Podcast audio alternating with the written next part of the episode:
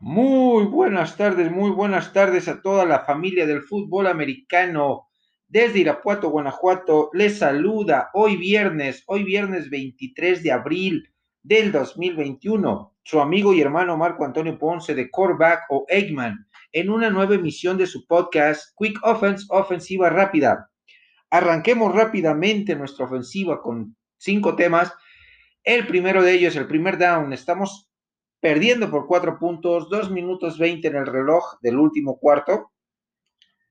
Eh, pausa de los dos minutos, dos tiempos fuera, tenemos que anotar para darle la vuelta a este marcador.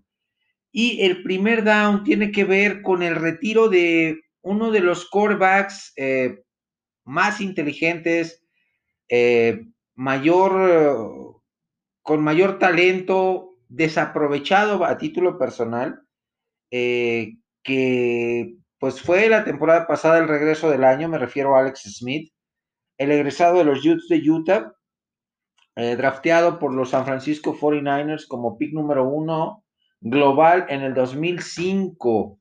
Un quarterback que pues, pasó por momentos complicados, una lesión que casi termina con su carrera eh, contra el equipo de los Houston Texans. Eh, en, el mes de noviembre, eh, un, mes de noviembre, hace dos, tres años, pues decide poner fin a su carrera después de haber regresado después de 17 cirugías, una infección en la pierna que casi le cuesta que eh, le, eh, pues amputen la pierna y perder totalmente su carrera, pero se sobrepuso a Alex Smith, se sobrepuso a, todo el dolor, a todo el, sufrimiento, a toda la cuestión de, empuje por amor al deporte, regresó, tuvo un récord de cinco ganados, un perdidos con Washington, eh, los partidos que jugó la temporada pasada. Lamentablemente se perdió el cierre de temporada regular por el tema de que en la misma pierna donde pues, tuvo 17 intervenciones quirúrgicas, 17 cirugías, eh, pues le empezó a molestar en la pantorrilla eh, y no le dejó recuperarse. Clasificó el equipo de Washington con siete ganados, nueve perdidos, eh, un récord paupérrimo para un líder divisional. Y vimos la figura de Tyler Heinke casi, casi arañar y, y, dar la sorpresa, la campanada en ese partido contra los Tampa Bay Buccaneers, que a la postre se coronaron campeones. Pero eh, el legado de Alex Smith va más allá de anillos, va más allá de eh, campeonatos, de, estadísticas, que son, son importantes los, los, números que deja Alex Smith en su carrera. 174 eh, partidos, 118 como titular, 49 mil, ah no, 99 ganados, 67 perdidos, un empate. 62.7 su porcentaje de pases completos, 35.650 yardas, 199 pases de anotación, 109 intercepciones.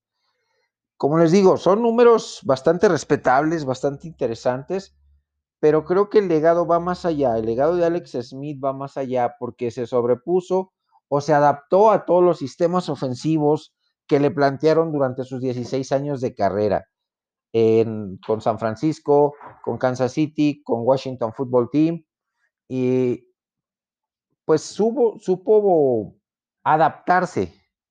Una persona, un jugador con una inteligencia impresionante, eh, supo adaptarse a los diferentes esquemas y coordinadores ofensivos que le tocaron a lo largo de su carrera.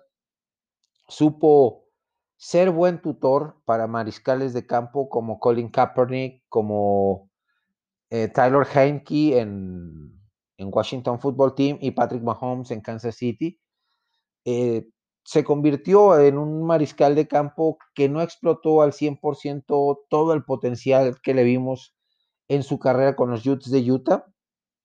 Fue un mariscal de campo que sabía administrar los partidos, que sabía repartir el balón, que cometía pocos errores, que no era tan explosivo, tan fulgurante su, juego, pero era muy, muy cerebral, era muy, eh, sistemático, muy eh, intelectual, muy... Eh, ¿Cómo lo puedo describir?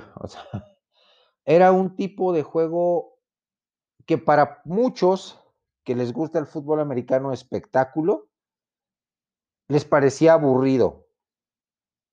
Pero para los que nos gusta el fútbol americano realmente como es, un fútbol americano táctico, cerebral, eh, inteligente, administrativo, de saber a, dónde lanzar el balón, en qué momento, pues dice adiós Alex Smith, eh, tomando en cuenta que llegó una nueva una nueva administración y, filosofía al Washington Football Team y que él era parte de la vieja filosofía de, este equipo.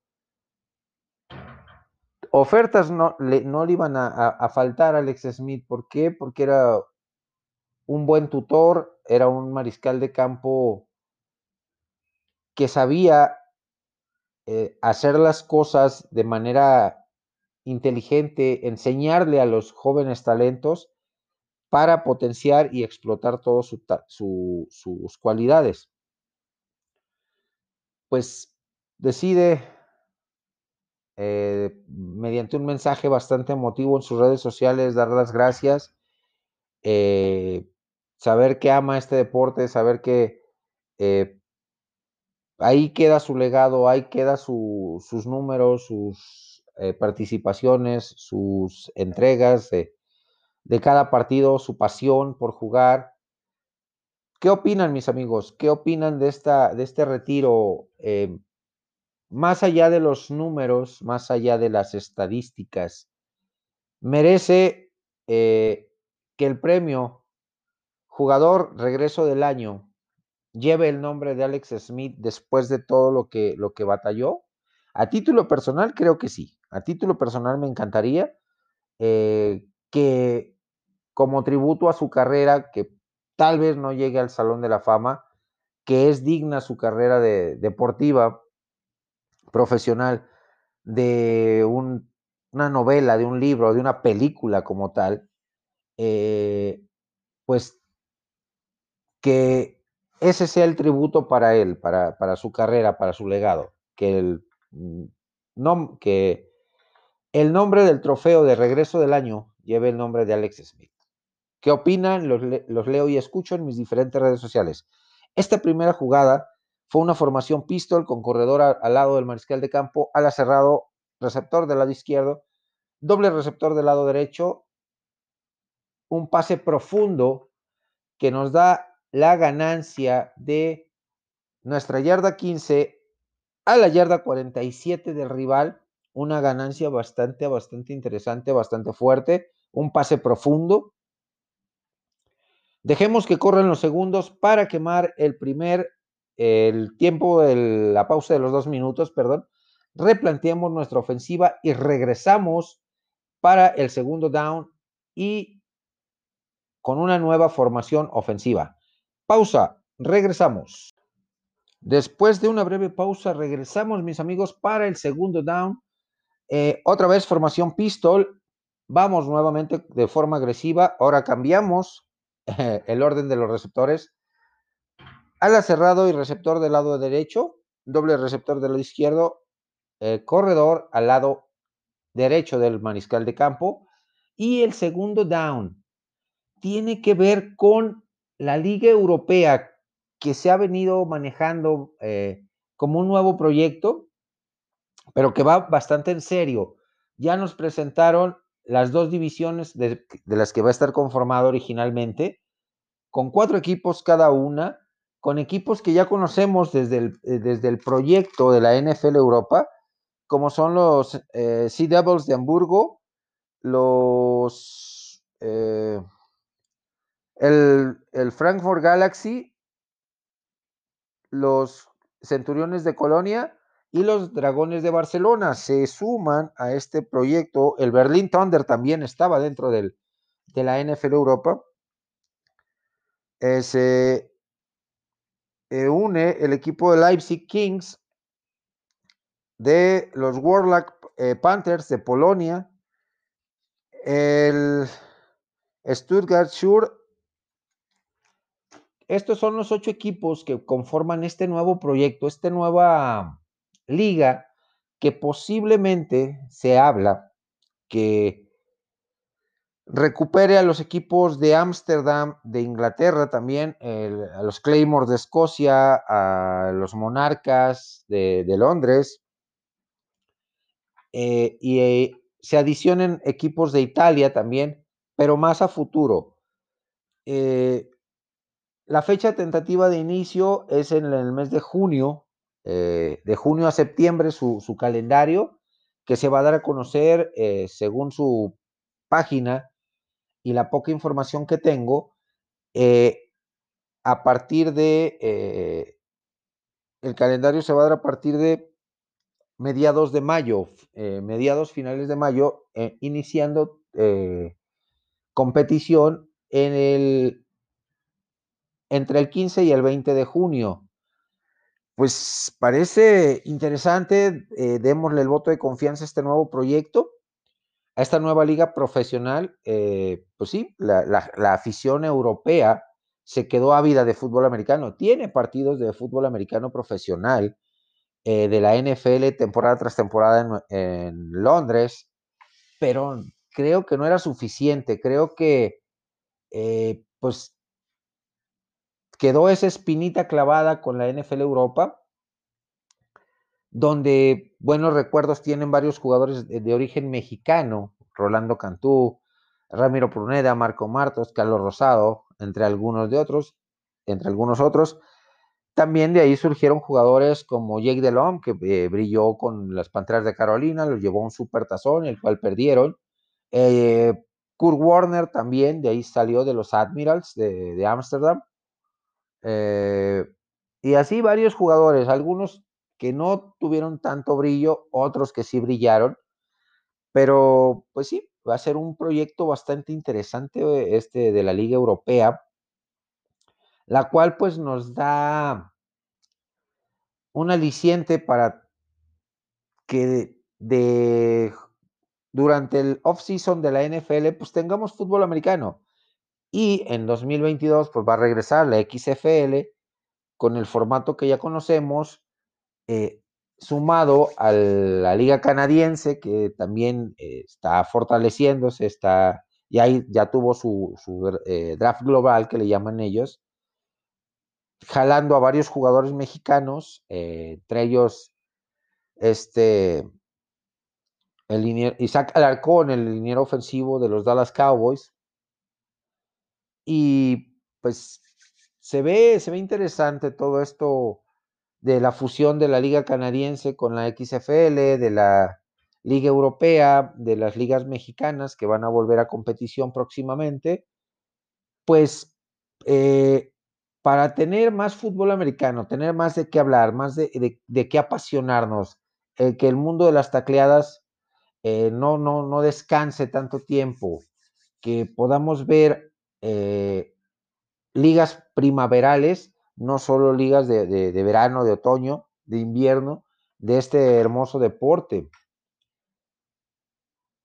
Pues eh, vamos a ver cómo se conforman los rosters de estos ocho equipos. Como les digo, son dos, eh, dos, divisiones, cuatro equipos por división. En la división norte, los Sea Devils de Hamburgo, el Berlin Thunder, los Warlock Panthers de Polonia y los Leipzig Kings de, Alemania. Y en la división sur está el Frankfurt Galaxy, están los Centuriones de Colonia, el Sur de Stuttgart y los Dragones de Barcelona.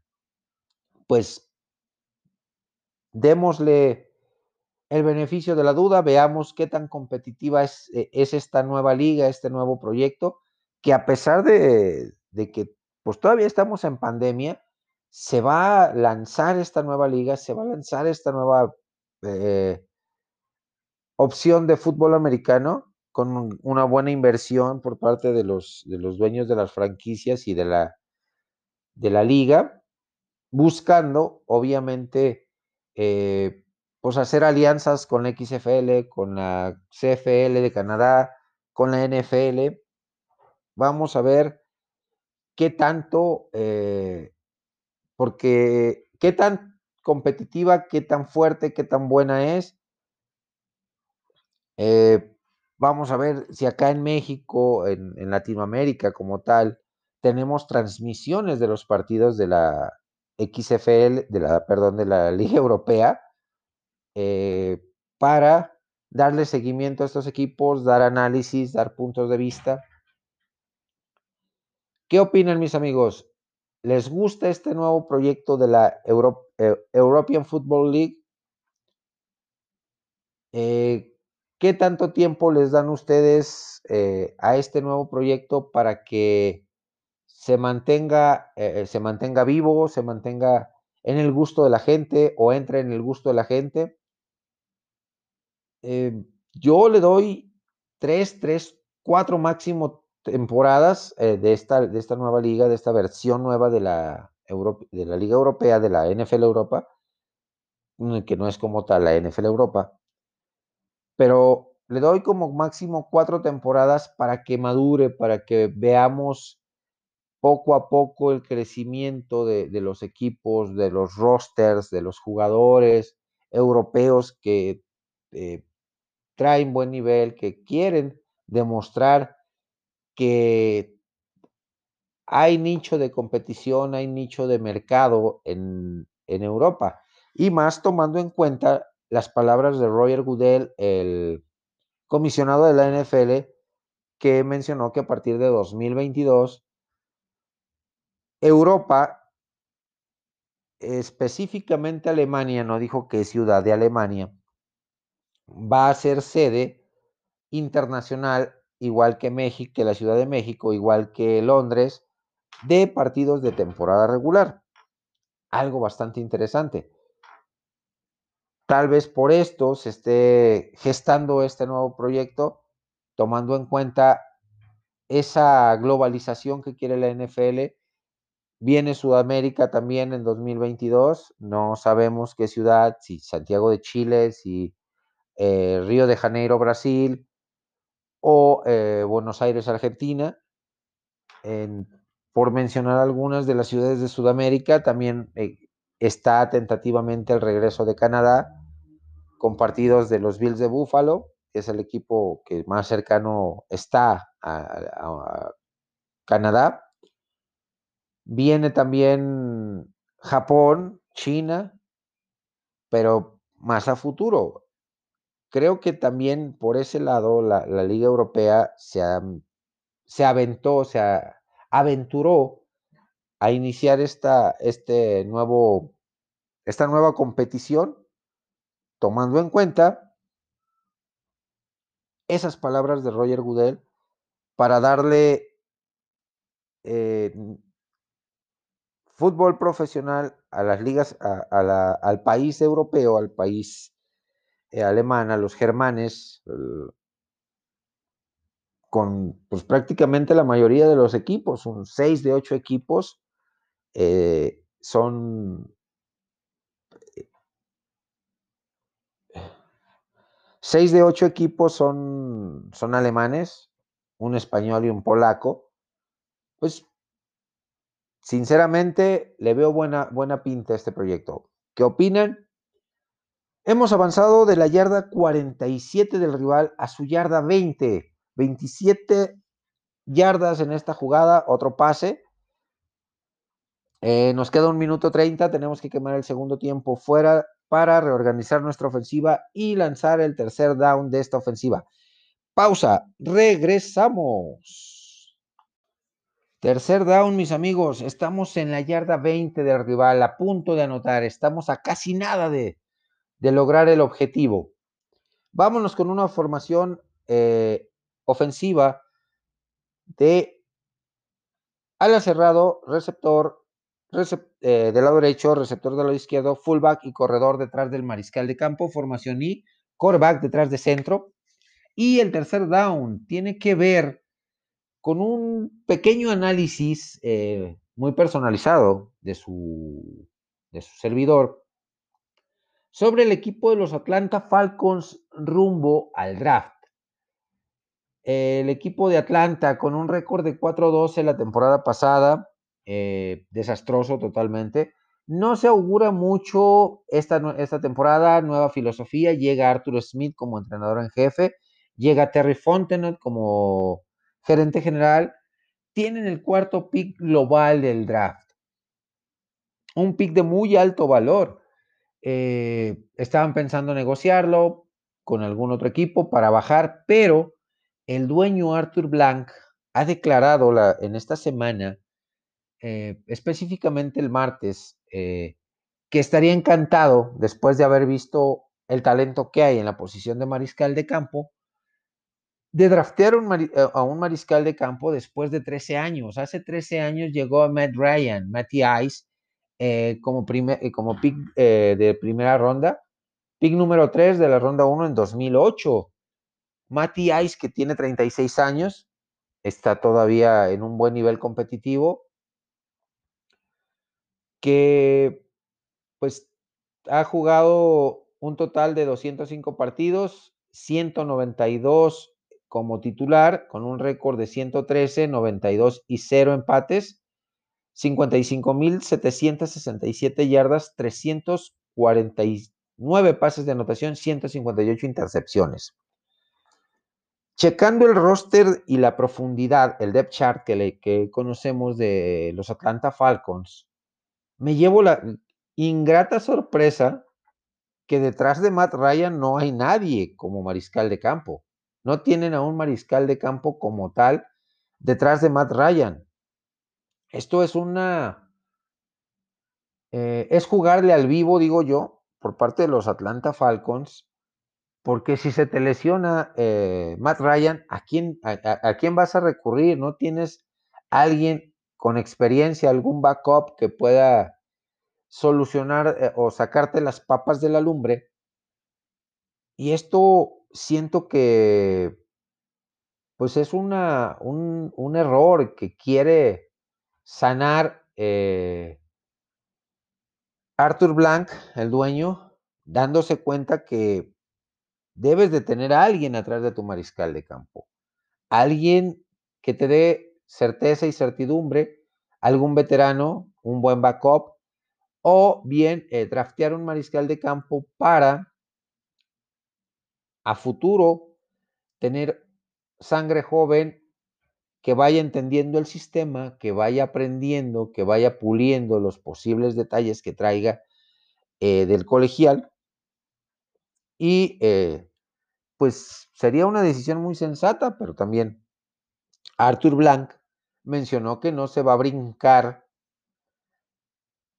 a, sus, eh, a su gerente general, Fontenot, y a su entrenador en jefe, Arthur Smith, en la decisión de, de, tomar un mariscal de campo o no con el pick número 4, que eh, a título personal sería lo más sensato, ¿eh? Sería lo más sensato tomar un, un mariscal de campo irlo fogueando, irlo llevando poco a poco. A Matty Ice, como les digo, les queda, le quedan 3, 4 años de, buen, de buen fútbol americano, pero eh, el tema con Atlanta es reconstruir la línea ofensiva. Tienes buenos receptores, tienes a Julio Jones, que también es un, arma veterana de manos muy confiables y sigue siendo un espectáculo verlo. Tienes a Calvin Ridley, tienes eh, jugadores interesantes detrás de estos dos receptores abiertos. Tienes que buscar sí o sí un mariscal de campo en tu, con tu pick de primera ronda en este, en este draft y de ahí empezar a cubrir tus necesidades con los siguientes picks en, las, rondas eh, subsecuentes. Si ocupa linieros defensivos, si ocupa un pass rusher, si ocupa linebackers, si ocupa cornerbacks, si ocupa otro receptor, un ala cerrado y un corredor. Tienes eh, seis rondas más, pero lo más sensato es ir por un mariscal de campo. Tienes eh, la opción de Trey Lance o de Mac Jones. El tema Trey Lance. San Francisco está en una posición ventajosa. ¿Por qué? Es el pick número 3. Ya vio a Trey Lance, ya vio a Justin Fields, está con un gran signo de interrogación a quién tomar en la posición número 3. Sabemos que la posición número 1 de los Jacksonville Jaguars y la posición número 2 de los Jets de Nueva York están copadas por mariscales de campo, que son Trevor Lawrence y Zach Wilson, Clemson y Brigham Young respectivamente. San Francisco está entre el joven de North Dakota, eh, North Dakota State, el, joven bisonte, que es eh, Trey Lance, que en 17 partidos tuvo récord impresionante en la, en la NCAA. Más de casi 50 pases de anotación, cero intercepciones, o sea, son números bastante respetables, pero está muy inmaduro sí eh, se adecua mucho al sistema ofensivo de Kyle Shanahan en San Francisco, Trey Lance. Justin Fields igual, el de Ohio State.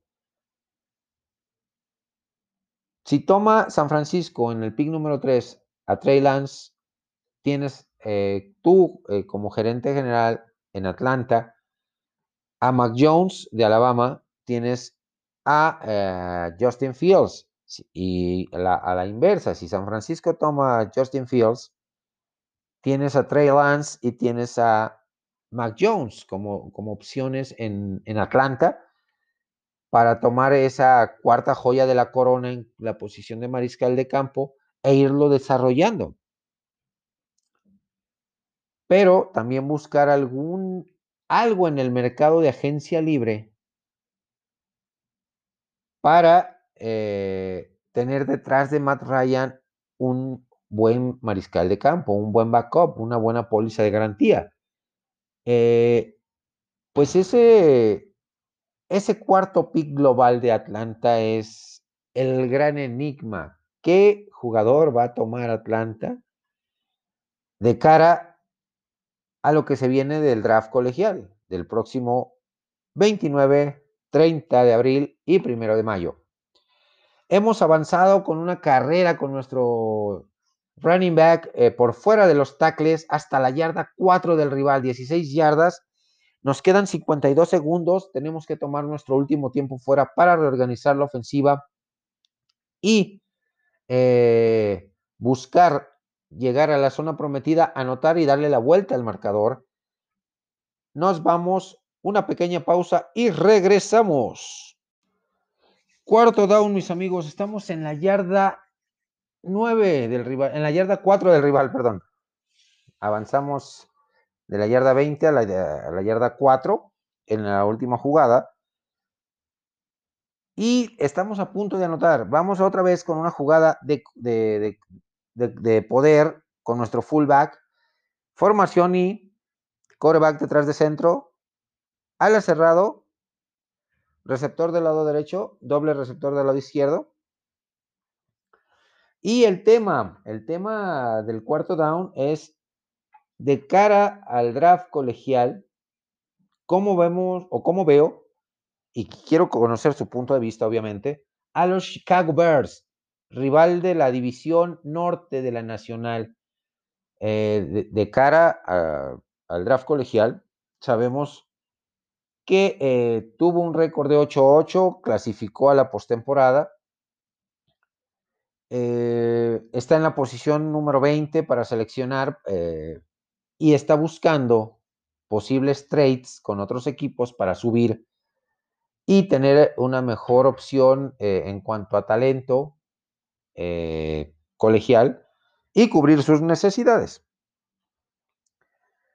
Llega Andy Dalton, eh, en la agencia libre.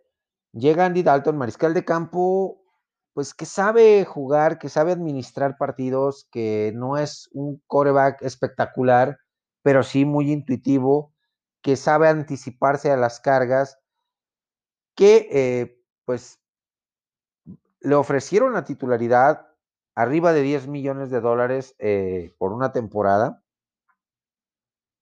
Y dejan eh, al veterano también Nick Foles en el roster titular, McNaghy. Em, creo que ahí fue un pequeño error de, de Nagy y de, el, de Ryan Pace, el gerente general de los Chicago Bears, al dejar a Andy Dalton o traer a Andy Dalton y dejar a, Nick Foles, que hizo medianamente bien las cosas la temporada pasada para el equipo de los Chicago Bears. Pero se fue diluyendo poco a poco, regresa Michel Trubitsky a la, titularidad en 2020. También tiene momentos destacados, Trubitsky. Pero mantener a dos mariscales de campo con sueldos muy altos, en el caso de Andy Dalton y de Nick Foles, eh, creo que no es, no fue una decisión sensata por parte de Ryan Pace, gerente general, y Matt Nagy. Le das las gracias a Michel Trubitsky, que lo drafteaste en 2017. Pues sí, eh, cometiste un grave error. ¿Por qué? Porque solamente tuvo 13 partidos en el colegial con North Carolina. Pero tuvo momentos interesantes hasta el momento que llegó en su, temporada de novato, Trubitsky tuvo muy buenos momentos, tuvo buena línea ofensiva, pero poco a poco se fue desvaneciendo o fue cayendo en, en ondas de inestabilidad por la misma inmadurez. Y porque ya lo leían los coordinadores defensivos mejor, ya sabían cuáles eran sus puntos débiles, los cuales nunca eh, Matt Nagy supo cubrir esas carencias de, Michel Trubitsky como tal. Eh, llega Bill Lazor eh, como coordinador ofensivo la temporada pasada y durante el tiempo que Bill Lazor llamó las jugadas para la ofensiva de, los Chicago Bears, vimos una ofensiva más colorida, más, eh, con más versatilidad. ¿Por qué? Porque Matt Nagy, a pesar de que es una mente eh, ofensiva, pues se me hacía un ataque y se me ha hecho un, cuando llamaba las jugadas, muy gris, muy, muy lineal, muy cuadrado en su, en su sistema, en su manera de, de llamar las jugadas. Y creo que necesita el equipo de Chicago una, un giro de 180 grados eh, Matt Nagy va a volver a llamar las jugadas en este 2021. Creo que es un error muy grave. ¿Por qué? Porque pues, ¿para qué contratas a Bill Lazor? ¿Para qué contratas un coordinador ofensivo? Necesidades de los Chicago Bears, receptores abiertos, porque nada más tienes a Allen Robinson como arma principal, necesitas otro playmaker. Se te fue uno de tus mejores receptores en agencia libre Tienes a Jimmy Graham como mentor de Cole Kamet en la posición de la cerrada. Va a regresar Tariq Cohen, pero no sabemos cómo regresa el corredor eh, después de la, fuerte lesión que tuvo, que lo mantuvo inactivo la temporada pasada. Está Montgomery, que es, eh, es, muy, buen muy buen corredor, perdón, muy buen corredor, eh, pero es un corredor que debe de ir por fuera de los tackles, debe de correr siempre por fuera de los tackles por su complexión. Es un corredor eh, menudito, eh, delgado, no, no, no corpulento. Y si lo quieres hacer jugar por dentro de los tackles, correr, de, demoler eh, y castigar a los, a los linebackers o a los, a los profundos cuando bajan a sellar los huecos, pues creo que te estás equivocando tácitamente como entrenador en jefe.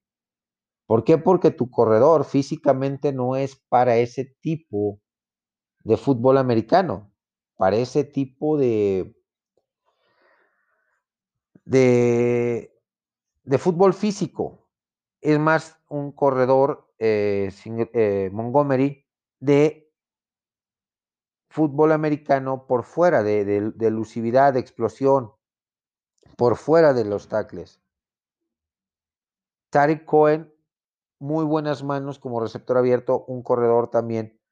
No, no muy corpulento, pero sí entrón, eh, que te podía correr muy bien de adentro hacia afuera. O sea, si rompía la primera línea eh, o la primera línea de bloqueo, su sistema era correr hacia el centro, romper ese primer, eh, esa primera línea y abrirse a la parte exterior de la cancha para generar más yardas, para generar más explosividad.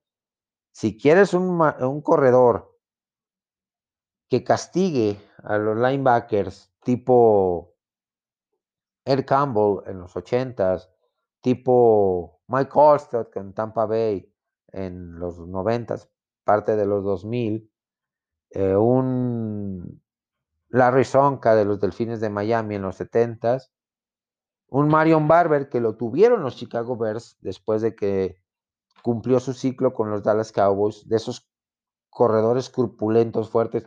Si, lo, eh, si quieres un corredor de ese tipo, pues búscalo en el draft.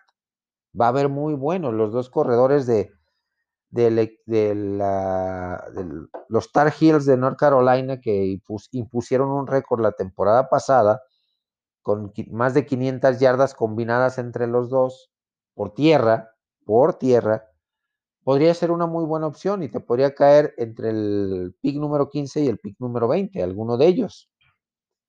Que qué maravilloso sería, sinceramente, que llegara un corredor o los dos corredores de North Carolina al equipo de Chicago. ¿Te hace falta receptor abierto? ¿Te hace falta cornerbacks, safeties y eh, línea ofensiva? Esas son las necesidades del equipo de los Chicago Bears que perfectamente las pueden cubrir en el draft. Que eh, pues yo decir que decir un récord de 8-8 ya es obsoleto a partir de esta temporada 2021. ¿Por qué? Porque vamos a tener 18 semanas, 17 semanas de juego. Ya no va a haber equipos con porcentaje de, 500 o punto 500. Ya no. Ya van a ser eh, porcentajes abajo de 500, punto 475 y arriba de 500. Porque puede ser 9-7 eh, o 9-8 o 8-9 o eh, eh, viceversa. O sea, ya no va a haber temporadas de, de equipos de 8-8. Ya, ya se acabó eso en la evolución de la liga. Así que el equipo de los Chicago Bears tiene frente a sí un reto muy importante. Negociar en el draft para subir de la posición 20 a la posición 10, 12, 15 y obtener al mejor talento disponible para cubrir la necesidad ya sea de receptor abierto, ya sea de corredor o de cornerback o safety. ¿Qué opinan mis amigos con este, con este tema de los Chicago Bears? Para ustedes, ¿Qué, sería prioridad? ¿Buscar un mariscal de campo? ¿Buscar un corredor? Un corredor corpulento, tipo Derek Henry, tipo Dalvin Cook. De ese tipo de corredores que castigan, que demuelen a los rivales, que ponen su sello eh, como tal a la hora de, jugar, de decir, aquí estoy, estoy presente. Si me quieres frenar, te va a costar sangre, sudor y lágrimas o reforzar la defensiva con las primeras tres rondas que tienen disponibles y de la cuarta ronda a la séptima buscar jugadores que sean eh, de impacto en la parte ofensiva, dejando atrás el tema de mariscal de campo, que sería un error. Para mí, buscar un mariscal de campo los Chicago Bears sería eh, en la segunda ronda a un Kellen Mond de Texas AM, a un Cal Trask de Florida, a un Peyton, Rams, Peyton Ramsey de Northwestern, que serían las mejores tres opciones disponibles, o un Ian Book de Notre Dame, que serían las cuatro opciones más viables en la segunda ronda. ¿Qué opinan mis amigos? Espero sus comentarios en mis diferentes redes sociales. Hemos anotado con nuestro fullback una carrerita de cuatro yarditas con todo el poder de, sus piernas. Touchdown. Hemos dado la vuelta al marcador. Vámonos con el punto extra.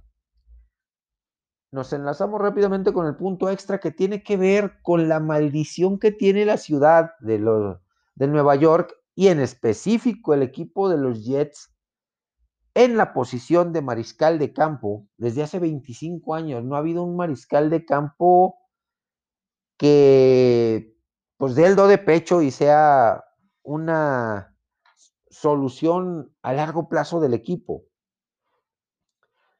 Han sido 12 mariscales de campo, los cuales han tenido un récord total de partidos de 389 con 179 victorias, 210 derrotas, eh, un porcentaje de victorias abajo del 50%, un 46.01.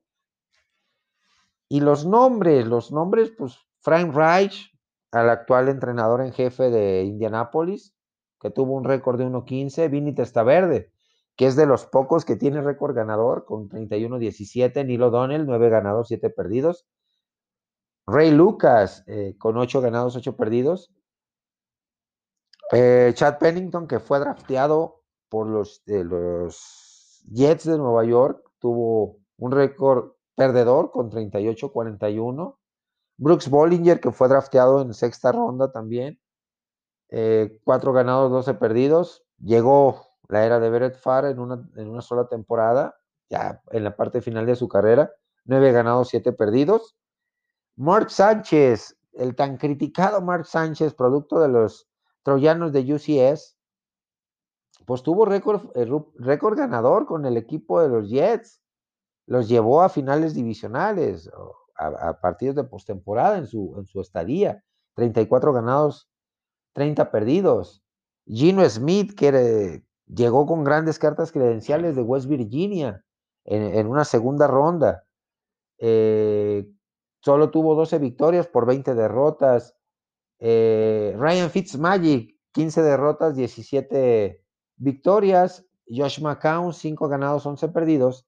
Y Sam Darnold con, con 13 victorias, 25 derrotas, eh, que fue la última, eh, el último pick o coreback drafteado por el equipo de los Jets de Nueva York en 2018 con el pick número 3 global. pues bastante complicada la situación del equipo neoyorquino, del equipo aeroplano supersónico. Uno, porque no supieron desarrollar a Sam Darnold, eh, que se fue a Carolina.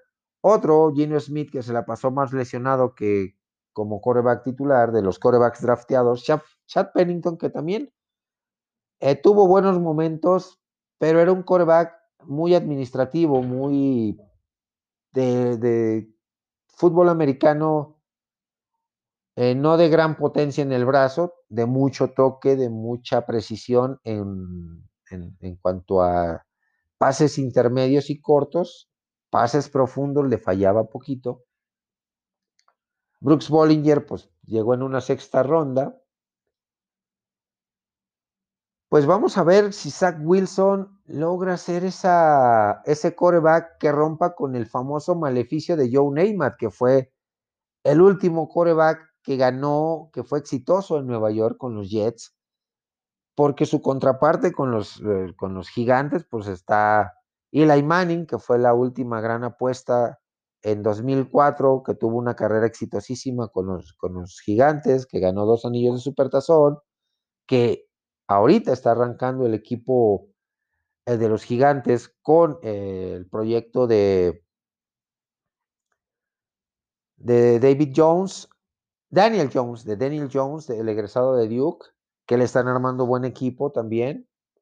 Vamos a ver si eh, con los Jets y la nueva filosofía que va a implementar, la nueva disciplina que va a implementar su nuevo entrenador en jefe, Robert Sale, y eh, Mike LeFleur en la parte ofensiva, llevando la progresión y el desarrollo de Zach Wilson, que va a ser el segundo pick global, lo más seguro eh, de, en este, pues, en este eh, draft de 2021, el segundo coreback seleccionado atrás de Trevor Lawrence por los Jacksonville Jaguars. Si logra Zach Wilson en esta nueva filosofía, en este nuevo sistema que van a implementar Saleh y Lefleur, ser exitoso y romper con ese maleficio y llevar a los Jets al siguiente nivel.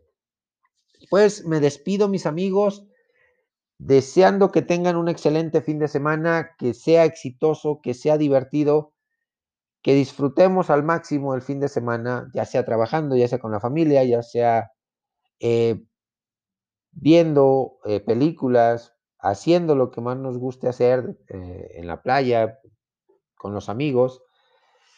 saludos cordiales a toda la banda, a todos los grupos de Facebook, de WhatsApp, de Twitter, donde estoy incluido, donde me hacen el, me permiten estar con ustedes, compartir puntos de vista en general de la NFL. Eh, saludos cordiales también a mis hermanos eh, Fernando Fumagali de Argentina, Héctor Manuel Salinas de Los Cabos, David Almero de España. Eh, ah, se me fueron los nombres.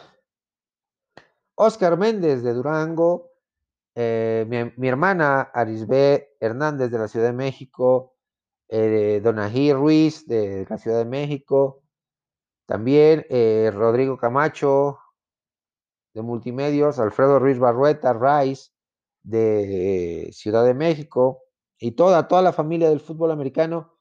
Nos vemos en la próxima emisión. Hasta la próxima.